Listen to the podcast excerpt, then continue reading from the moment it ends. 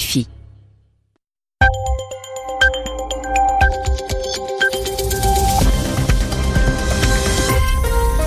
Radio France Internationale, il est 20h en temps universel, 22h à Paris. Florent Guignard.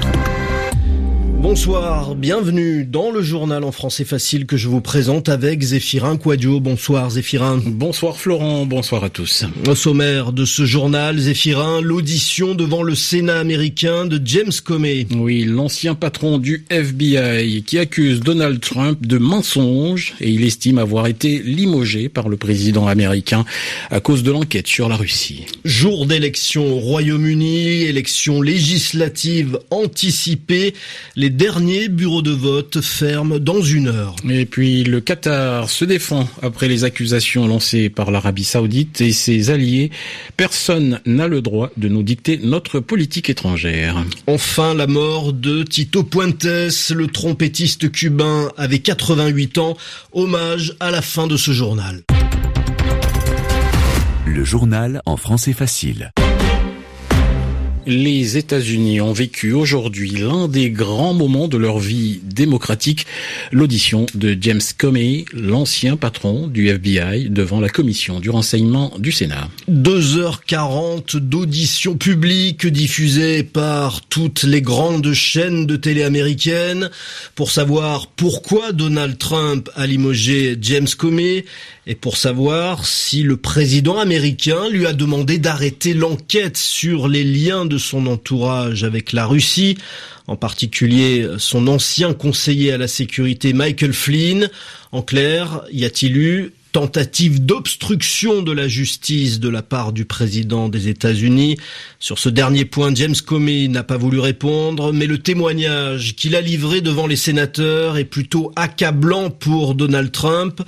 Je vous propose d'écouter un extrait de cette très longue audition quand la sénatrice républicaine Collins demande à James Comey pourquoi il n'a pas immédiatement réagi quand Donald Trump lui a demandé de laisser tomber l'enquête sur le général Flynn car c'est un gars bien.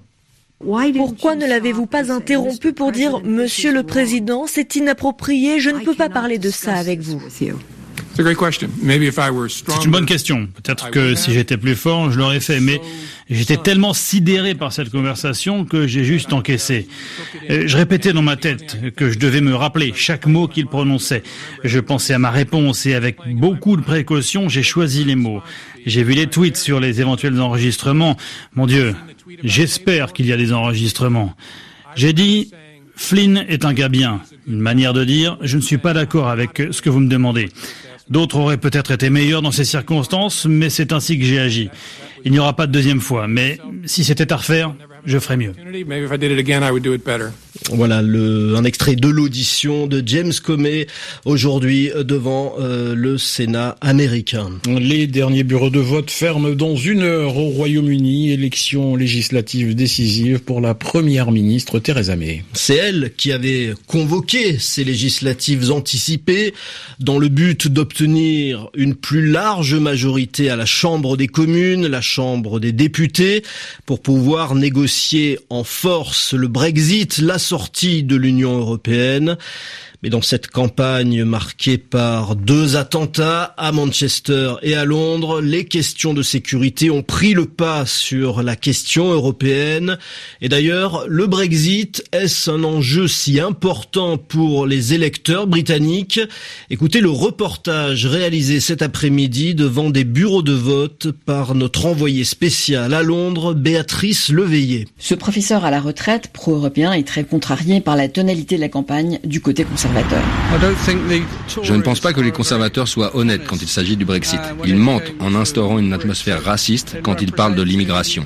Je pense que le chef des travaillistes a un discours cohérent, même si je ne suis pas d'accord avec ce qu'il dit. J'espère qu'on ne va pas porter au pouvoir un groupe de conservateurs qui a la même allure que celui de Trump. Pour cet autre électeur qui s'attend à des résultats très serrés, le Brexit n'est pas le sujet, car il va bien falloir trouver des solutions, quel que soit le gouvernement au pouvoir. Je pense que le sujet du Brexit a pris trop d'importance dans ces élections. Quel que soit le parti qui en sort vainqueur, s'il veut revenir en arrière par rapport au Brexit, ça va vraiment énerver les gens. Et pour calmer leur énervement, les Britanniques, comme toujours, font de l'humour en prenant en photo devant les bureaux de vote leurs chiens, leurs chats et même leurs chevaux qui envahissent les réseaux sociaux. Béatrice Leveillé, Londres, RFI. Venons-en maintenant à la crise entre le Qatar et ses voisins. La coalition anti-Qatar s'est d'ailleurs agrandie aujourd'hui. Un nouveau pays africain après le Sénégal et la Mauritanie prend ses distances avec le Qatar. Le Tchad a rappelé son ambassadeur à Doha. Sur le front diplomatique, les contacts se multiplient, mais la tension n'est toujours pas retombée. Les Émirats arabes unis maintiennent la pression sur leurs voisins qatariens en l'accusant à nouveau de soutenir le terrorisme et en lui reprochant de s'être rapproché de l'Iran. Réponse ferme du Qatar, personne n'a le droit d'intervenir dans notre politique étrangère. Et face au blocus, la fermeture des frontières terrestres, aériennes et maritimes imposées par ses voisins, le Qatar affirme fièrement qu'il peut tenir éternellement. Bref, chacun campe sur ses positions. La crise n'est pas près de se terminer. Toufik. C'est l'Arabie saoudite qui avait ouvert les hostilités en accusant le Qatar de jouer double jeu avec l'Iran, l'ennemi juré pour les Saoudiens, et également avec le mouvement des frères musulmans. C'est Riyad qui a ouvert les hostilités, mais ce sont les Émirats arabes unis qui mènent la charge à présent. Le ministre des Affaires étrangères des Émirats réclame du Qatar qu'il signe une feuille de route mise au point avec les autres membres du Conseil de coopération du Golfe et aussi qu'il ferme la fameuse chaîne de télévision Al Jazeera. Donald Trump, qui avait appuyé l'Arabie saoudite dans cette guerre d'influence, avait oublié que les États-Unis disposaient d'une base militaire au Qatar et du coup, il propose à présent une médiation. Mais Riyad a fait savoir qu'il n'y avait nul besoin d'intermédiaire pour régler cette crise les Émirats, d'autre part, affirment qu'ils détiennent, je cite, toutes sortes d'enregistrements où le Qatar se coordonne avec Al-Qaïda en Syrie. Le Qatar, pour sa part, rappelle qu'il a toujours effectué des médiations avec toutes les parties en conflit, notamment pour libérer des otages, et pour cela, dit-il, il faut avoir des liens avec tous les belligérants, mais rien n'y fait. Toufik Benaïchouch évoquait euh, le cas de la chaîne Al Jazeera, accusée d'être dans le monde arabe un porte-voix des islamistes. Eh bien, Al Jazeera annonce être victime d'une cyberattaque, un piratage informatique qui touche aussi bien son site internet que ses comptes sur les réseaux sociaux. En raison de la guerre, l'épidémie de choléra au Yémen prend de l'ampleur, Florent. Dernier bilan fourni par l'Organisation mondiale de la santé, 789 morts et plus de 100 000 cas suspects. Plusieurs ONG appellent à un cessez-le-feu immédiat. Au Maroc, les affrontements entre la police et de jeunes manifestants à Al-Hoceima dans le nord du pays en proie à un mouvement social depuis plusieurs semaines, voire plusieurs mois. Les manifestations là-bas sont quotidiennes, mais elles avaient toujours lieu après la rupture du jeûne. On est en plein ramadan. Eh bien, aujourd'hui, c'est dans l'après-midi que des jeunes ont voulu se rassembler.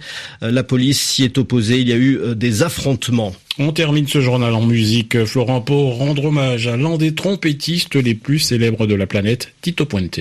Le musicien cubain est mort aujourd'hui en France, où il s'était installé dans les années 50. José Marigno. Son album El Alacran a marqué les esprits et lui a apporté un succès international.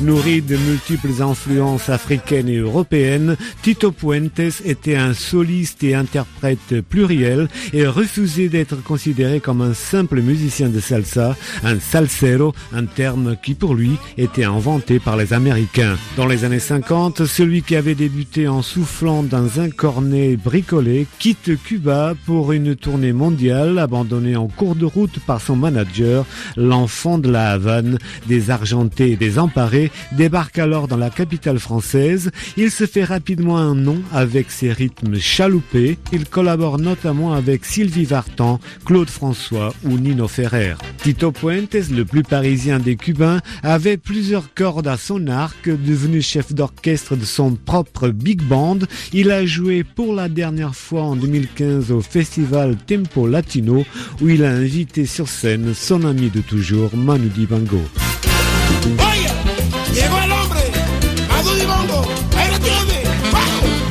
Tito Puentes sur RFI, c'est la fin de ce journal en français facile. Très bonne soirée.